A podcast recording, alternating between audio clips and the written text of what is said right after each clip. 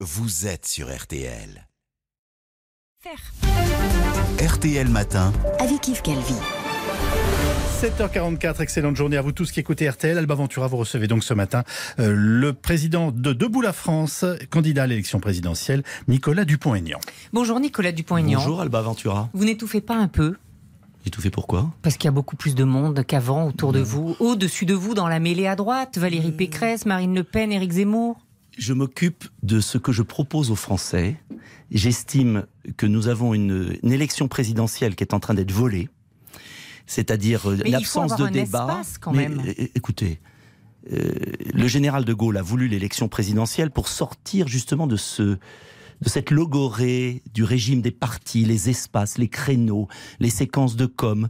L'élection présidentielle, c'est un rendez-vous voulu par le général de Gaulle pour échapper au régime des partis, aux oligarques, euh, pour qu'il y ait une confrontation entre des personnalités porteuses de projets et les Français dans leur ensemble. Donc je ne m'occupe pas des créneaux, des espaces, des séquences, ça ne m'intéresse plus. Vous n'avez pas vos 500 signatures encore J'espère les avoir, je demande au maire, il m'en manque très peu, Il y a 5 ans, vous les aviez avant Noël. bien Est-ce que c'est un signe que Pas du tout. les élus ont plus de choix aujourd'hui et que Non. finalement ils choisissent les mieux placés? C'est pas du tout ça, puisque je suis en avance par rapport à beaucoup d'autres. euh, et je sais que ça va être dur. Pour tout le monde, c'est très dur. Il y a une grève des parrainages, tout simplement. Et je dis aux maires, je leur dis vraiment, la démocratie est au prix de votre devoir civique. C'est pas soutenir un candidat, c'est lui permettre simplement de se présenter. Pourquoi ils font grève?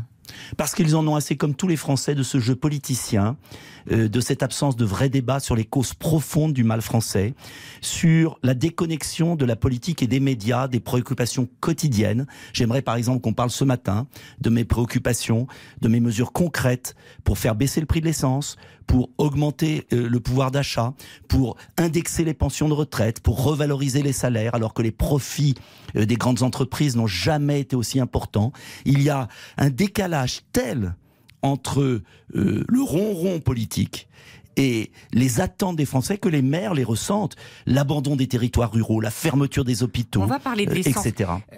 Quelle droite incarnez-vous, Nicolas Dupont-Aignan? J'incarne pas une droite, chère madame. Ah, Non. vous incarnez quoi? Ça m'intéresse pas la droite, la gauche. Ce qui m'intéresse, ce sont les Français et la France. Et je suis candidat Mais tout le monde pour dit défendre. Peut-être, mais moi je dis ce que je veux.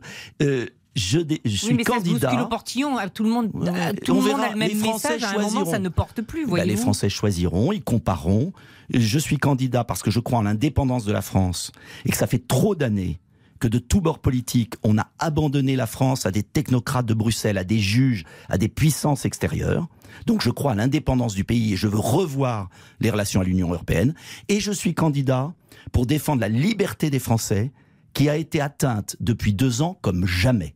Et je pense que les Français aujourd'hui attendent d'un homme politique qui apporte des solutions concrètes Vous, à leurs problèmes. vous parlez de liberté, Et- vous avez vu que le gouvernement envisageait de lever le pass vaccinal fin mars, début avril. Ah, Finalement, tiens, juste avant les élections, tiens, pas, pas politique. Bah, bien sûr, pas supprimer.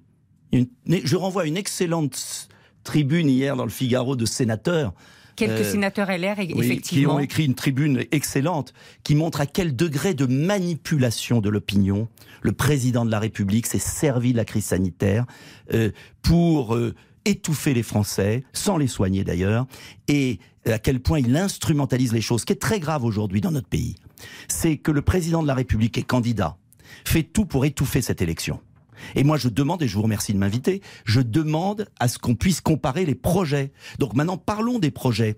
Comment on revitalise la démocratie Le référendum d'initiative citoyenne que je propose, le référendum sur les grands enjeux, l'immigration, Qu'est-ce l'école, que vous le voulez code faire sur l'essence alors Puisqu'on parle des prix, vous en parliez tout à l'heure, les prix de l'essence qui Ce augmentent. que j'ai toujours proposé, et qui est d'autant plus d'actualité, la suppression des taxes sur les taxes. Mais ce ne sont Nous pas les sommes le taxes seul qui pays sont au en c'est monde. le prix du baril. Non, c'est pas vrai. Le prix du baril augmente, mais les taxes ont augmenté sous ce quinquennat. Et nous sommes le seul pays au monde à taxer la taxe. Vous savez qu'il y a une TVA. les Gilets il jaunes, y a vous une savez TVA, très bien que il y a une- la si je peux finir ma TICPE E a été gelée. Oui, mais elle a tellement augmenté avant. Euh, la TICPE est gelée, mais quand le prix du baril augmente, la TICPE et la TVA proportionnellement augmentent. C'est pas veut un dire- montant proportionnel, c'est un montant la TVA, fixe, bien évidemment, la. TVA, bah, les proportionnels. Alba Ventura, La TICPE, c'est un montant La TVA fixe. représente 30 centimes par litre. La TICPE, 69 centimes. Donc je sais de quoi je parle. Et quand le prix du baril augmente, L'État fait du profit sur le dos des Français. Et je demande Et donc la ensuite, suppression... il fait une indemnité inflation, il fait un Oui, chèque énergie. une il fait- miette. Une miette.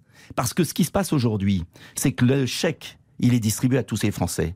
Mais ceux qui, dans les zones rurales, roulent beaucoup, ceux qui mettent un plein par semaine pour aller bosser quand ils sont au SMIC, comment ils font? Donc je propose la suppression de la TVA sur la taxe, ce qui ferait 15 centimes par litre. Eh bien, 15 centimes par litre, ça fait 6-7 euros par plein. Et vous savez, quand vous êtes au SMIC et que vous mettez 300 euros de carburant pour aller travailler, vous êtes artisan, et il serait temps de le faire. Mais quand il s'agissait d'enlever l'impôt sur les grandes fortunes, le gouvernement n'avait pas de réticence à perdre 5 milliards d'euros. Mais quand il s'agit de soulager la peine des Français, alors là, il n'y a plus personne. Vous soutenez Et les c'est ça qui est convois de la liberté? Vous les soutenez Vous les- encouragez? Non, j'encourage le convoi du vote. Et je dis aux gens du convoi de la liberté que je comprends, parce qu'ils n'en peuvent plus.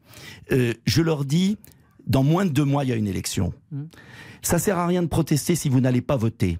Et je leur dis que si les 47 millions d'électeurs se prenaient en main, que si les Français tout à coup se disaient on va pas continuer à subir encore cinq ans ce qu'on a subi. Eh bien, à ce moment-là, ils peuvent bouleverser le jeu. Et je leur dis, il y a le choix. Regardez, observez et réveillez-vous parce que vous allez devenir des esclaves si Mais vous pourquoi, continuez. à votre avis, vous restez scotché à 1,5% dans les Oh, sondages je ne crois absolument pas ces sondages manipulés Ah. qui sont sur la moitié du corps électoral. Et justement, Vous avez les sondages ne parlent pas. Les sondages ne parlent pas des 20 millions de Français qui ne veulent pas de tous ces candidats dont on nous parle matin, midi, soir à la télévision ou à la radio. Alors, offrez le choix que les Français puissent regarder, comparer, que vous et vous verrez qu'il y aura de grandes surprises. Éric Zemmour, que vous encouragiez à une époque à se lancer? Mais Éric Zemmour fait ce qu'il veut, c'est pas la même Mais conception. vous l'aviez encouragé Mais- à se et alors, lancer Très en bien, mais moi je 2017. suis pour la concurrence. Et vous savez, vous me ferez pas dire du mal des autres. Ça n'intéresse pas les Français qu'on se dise le du mal. s'il reste 10 points au-dessus Mais de vous non, mais ça m'est complètement. Je suis candidat, je serai candidat jusqu'au bout et j'offre un choix. Et il y a deux tours de scrutin, Madame Ventura. Et ce que je voudrais dire, n'attendez pas de moi du mal des autres. Je dirai pas du mal sur les autres. Je n'ai qu'un objectif, c'est qu'on débarrasse la France. euh, d'Emmanuel Macron qui a fait tant de mal au pays. Et je souhaite qu'on ait une belle alternative. Et je Nicolas pense que je peux apporter quelque chose au débat. Est-ce que vous. Et je pensez le ferai. que le sujet du Covid, des antipasses, des antivax peut vous conduire à l'Elysée Est-ce que c'est un sujet Mais c'est pas la porteur? question de porteur, madame. Mais si, c'est la puisque vous êtes question- toujours à leur côté. Mais heureusement, En- heureusement que je défends la liberté de circuler, car on est arrivé dans un pays où un lobby d'industrie pharmaceutique Vous a continuez à influencé dire un que le vaccin est au stade expérimental? Oui, je le maintiens, je persiste et, Et je donc on signe. 78% de fous à se faire injecter un j'ai vaccin toujours dit que le vaccin devait être fait avec son médecin traitant selon l'âge. Et aujourd'hui, aujourd'hui, tout apparaît dans la clarté. C'est que le vaccin peut être utile en complément pour les personnes âgées, mais qu'il est totalement inutile pour les jeunes. Et je dis aux Français, nous avons un gouvernement qui a été sous l'emprise de l'argent roi, du conflit d'intérêts, et je ne l'accepte pas. Et si on avait, ça Vous vous voulez pas regarde pas d'ailleurs, regarde euh, secret médical. Oui, je n'aime pas cette. euh, euh, par ailleurs, si on n'avait pas supprimé 4300 lits en 2020, si on n'avait pas interdit aux Français de se soigner, si on avait... Vous vous souvenez que vous m'avez invité il y a deux ans Vous vous souvenez de quelque chose, Madame Ventura? Je vous en prie, allez-y. Vous m'avez invité il y a deux ans, en février 2020, et je recommandais le masque. Et le lendemain, Monsieur Simès a fait une chronique ici en disant que j'étais un populiste parce que j'alertais la population, alors que je recommandais le masque. Donc, vous voyez, je suis quelqu'un de prudent. Simplement, au même moment, il y a deux ans, quand je recommandais le masque, la suppression des vols de Chine, une politique de renforcement des soins, Monsieur Macron disait aux Français allez au théâtre. Et à l'époque, tous les médias m'étaient tombés dessus. Merci beaucoup, Nicolas Dupont-Aignan. Merci à vous. L'intégralité de l'entretien, comme chaque jour, est à retrouver